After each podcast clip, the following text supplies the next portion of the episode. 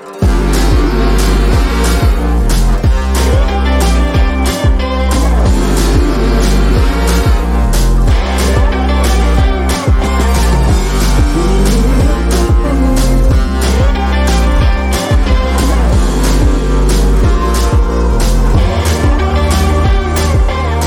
Bienvenue à un autre supplément du balado à domicile. À venir, la conclusion d'une saison régulière pas comme les autres pour les Royaux de Montréal. On en parle avec l'historien Marcel Dugas.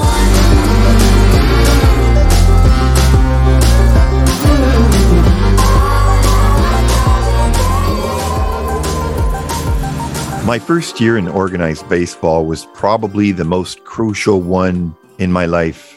It was the year I was sent to Montreal. My Own Story, Jackie Robinson, publié en 1948. Et c'est pour ça qu'on continue notre exploration de l'année 46 des Montreal Royals et de leurs joueurs de deuxième but. Parce que trop souvent, j'ai l'impression que Montréal est une note de bas de page dans les documentaires, dans les films ou les livres, mais euh, Marcel Dugas, lui, en a fait un livre complet de la saison 46 dans sa publication Jackie Robinson, On était à Montréal. Et c'est avec lui que nous terminons la revue de ce qui fut une saison unique. Je pense qu'on peut dire ça dans le baseball professionnel. Monsieur Dugas, salutations. Bonjour, ça a été une saison unique, effectivement, et dans les annales du baseball et du sport professionnel à Montréal et au Québec aussi, c'est une saison qui ressemble à aucune autre. Qui a changé tellement de choses. Tout à fait. C'est le 25 août que l'équipe confirme sa participation en série avec euh, le championnat. La saison, elle se terminait le 8 septembre, donc 19 matchs à jouer, quelques programmes doubles à l'horaire. Entre le 25 août et le 6 septembre, moi, je remarque pas grand-chose. Toi? Sur le terrain, il n'y avait rien de très spécial à part que les Royaux ont connu le genre de fin de saison que connaissent souvent les équipes assurées d'un championnat, c'est-à-dire euh, on a l'air d'avoir hâte que les séries commencent et on joue pas très bien. Hmm. Il y a une chose qui est survenue, par exemple, qui est importante, le 25 août, l'organisation a confirmé que Jackie ne serait pas rappelé par les Dodgers ah, pour aller terminer la saison dans les ligues majeures. On en avait parlé. Il était en burn-out à ce moment-là, diagnostiqué par le médecin lui imposer d'arriver dans les majeurs avec ce que ça aurait demandé d'adaptation premièrement, mais aussi euh, toute l'attention que ça aurait amené sur lui, sur l'équipe, la pression additionnelle.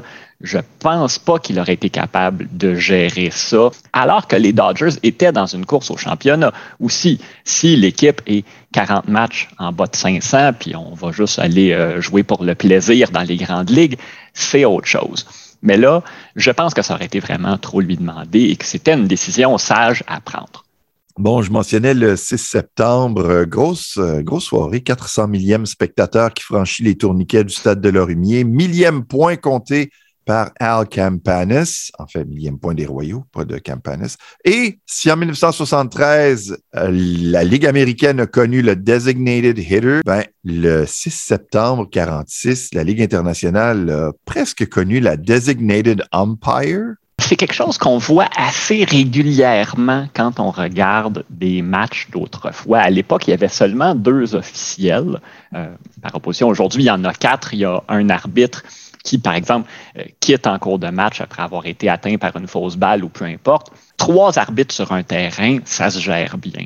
Mhm. Si on a deux arbitres, quand il y en a un qui est absent, qui ne s'est pas rendu, qui est malade, peu importe, là, à un arbitre, c'est clairement pas suffisant. Des fois, et si on remonte un peu plus loin dans le passé, il y avait un seul arbitre. Ce qu'on faisait assez souvent dans ce cas-là, c'est que, et, c'est ce qui est arrivé euh, au, au, mois de septembre 46, chacune des équipes a sélectionner un de ses joueurs et eux ont agi comme deuxième et troisième arbitre, arbitre sur les sentiers, un de chaque équipe. Et c'est ce qui fait que Kurt Davis, lanceur euh, des Royaux, a commencé le match comme arbitre avant d'être envoyé au monticule. Donc, des fois, on a des changements de position dans un match. Ben là, euh, je crois que je pense pas que ça a été euh, inscrit au sommaire, là, arbitre puis lanceur. Mais on voyait ça de temps en temps. Euh, j'ai vu, ça c'était plus loin dans le passé aussi, le directeur général de l'équipe qui arbitre des choses comme ça. Ce qui évidemment pouvait soulever des controverses. Euh, l'autre équipe était insatisfaite de ces décisions, ont décidé de quitter le terrain tout simplement, ils ont mhm. fini par perdre par forfait, bref. Mais à tout le moins, dans le match du 6, en tout cas, les deux équipes ont désigné un officiel. Oui, mais les Royaux avaient l'arbitre au premier but qui a quand même beaucoup plus de décisions à prendre que celui qui s'occupe du deuxième, troisième. En 1919, année de naissance de Robinson, 21 personnes noires ont été lynchées en Georgie. Je vous dis ça parce que euh, cet athlète noir né le 31 janvier 1919 près de Cairo, en Georgie, termine le 8 septembre 1946 champion des frappeurs de la Ligue internationale. Je me suis demandé si ça avait réagi dans les journaux, si ça avait été perçu comme un, pied de nez, si, disons, peut-être les journalistes noirs ont dit ah ah, puis en ont peut-être trop mis, ou les blancs ont voulu amoindrir l'exploit. Je pense que les gens qui étaient sceptiques et qui avaient l'intention d'être sceptiques ont, décidé de prendre un peu leur trou à ce moment-là. Je mm. pense qu'ils pouvaient toujours dire ça ne durera pas comme ça, ou une fois rendu dans les majeurs, il ne jouera pas comme ça, mais sur le moment, là, euh, il avait quand même fait taire ses dénigreurs. Je ne vais pas prétendre là, que j'ai un point de vue euh, d'ensemble de tout ce qui s'est dit dans la presse afro-américaine à ce moment-là, mais c'est clair que on était très heureux, très satisfait de voir le genre de performance qu'il avait donné pendant la saison parce que euh, encore une fois, on jouait gros, puis je, l'ai probablement déjà mentionné, mais Jackie lui-même considérait si jamais je me plante, euh, ça va retarder l'intégration du baseball de 100 ans. C'était l'idée qui se faisait et sans se rendre jusque-là, il y a beaucoup de gens qui misaient énormément sur le fait celui-là va réussir et c'est ce qui va convaincre les autres équipes de suivre le mouvement. Finalement, ça a été très long. Malgré les succès de Jackie Robinson en 46 et en 47, il est nommé recrue de l'année. Malgré ça, il y a quelques équipes qui vont suivre le mouvement assez rapidement, dont le Cleveland notamment. Mais avant que les ligues majeures soient entièrement intégrées, il va falloir attendre jusqu'à la toute fin des années 1950 donc, ça n'a pas nécessairement eu sur le moment l'effet qu'on attendait. Mais oui, il y avait définitivement un sentiment de satisfaction. Je disais que Robinson avait terminé la saison avec une moyenne de 349, moyenne au bâton, mais c'est l'attaque des Royaux qui a connu également une saison de rêve. Les Royaux étaient très, très forts cette année-là. Il y a une raison pourquoi ils ont fini aussi loin devant tout le monde au classement. Et c'était une équipe aussi, on ne faisait pas tellement de développement de joueurs. C'est une chose qu'on remarque on développait Jackie Robinson. Ça, c'était un joueur qu'on voyait dans les majeurs. Les Dodgers le pressentaient comme quelqu'un qui allait les aider dans le futur. Pour le reste, c'était une équipe où on retrouvait beaucoup de vétérans, beaucoup d'anciens des ligues majeures qui étaient dans l'équipe.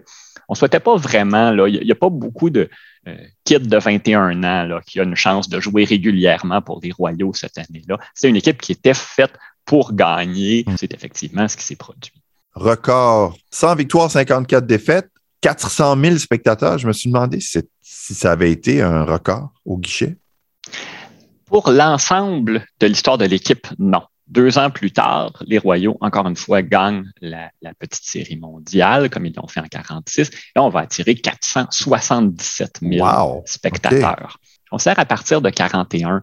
Les Royaux étaient à peu près, jusqu'en 1953, l'étalon or des équipes de Ligue mineure en Amérique du Nord. On gagne les championnats les uns après les autres, la liste de grands joueurs qui viennent jouer à Montréal, euh, les assistances, mais ça s'est effondré littéralement. En 48, 477 000 spectateurs, plus 100 quelques mille pendant les éliminatoires.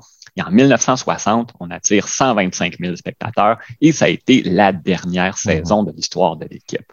Le Canada a été un petit peu en retard avec l'avènement de la télévision, si on compare à nos voisins du Sud, pas de baseball extérieur avant 52, 53, peut-être même, je ne sais pas à quel moment on a diffusé le premier match de baseball majeur. Je sais que les Royaux ont été diffusés en 52. Ben, la télévision est arrivée tard, mais quand ça arrive tout particulièrement dans le marché québécois, ça s'implante très, très mhm. rapidement. Ça a eu une pénétration euh, plus grande que dans la plupart des autres territoires comparables. Les gens au Québec aimaient vraiment beaucoup leur télévision et ça a eu un impact sur les habitudes de divertissement. Un impact qui a été très, très fort. Bon, sur l'acte de naissance, c'est John Roosevelt Robinson. Pourquoi le deuxième nom chez les Anglo? Nous, ce sont les parrains ou les marraines qui sont honorés? Je ne peux pas te donner une explication exacte. Euh, dans le cas de Jackie, euh, c'est en l'honneur du président Teddy Roosevelt, l'ancien président des États-Unis, Theodore Roosevelt, qui était décédé quelques jours avant sa naissance. Donc, on a décidé de l'appeler euh, Roosevelt, mais je dois dire que je ne connais pas l'origine de la, coutume d'avoir un middle name. Roosevelt était le nom du stade où Robinson a joué son premier match avec les Royaux, son premier match régulier, donc à Jersey City. Il jouait au stade Roosevelt. Je trouvais ça intéressant. Monsieur Dugas, on sera rendu aux séries lors de notre euh, prochaine discussion. Série qui, on le sait déjà, euh, se sera soldée par une victoire des Royaux en petite série mondiale, la première de trois dans oui, Désolé pour le divulgacheur, mais ceci dit, les séries ont été absolument, absolument remarquables. C'est un de mes plus grand regret de ne pas avoir pu être là pour assister à des séries comme ça qui euh, valaient vraiment le déplacement. On reprend ça. Merci beaucoup, Marcel. Ça me fait plaisir.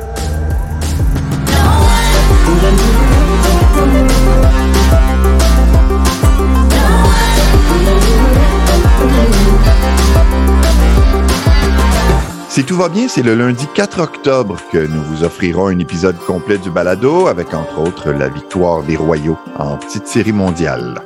Visuel, mise en ligne, Julie Bernier. Mix final, Yannick Roberge. Mon nom est Luc Fortin. Je vous dis à bientôt.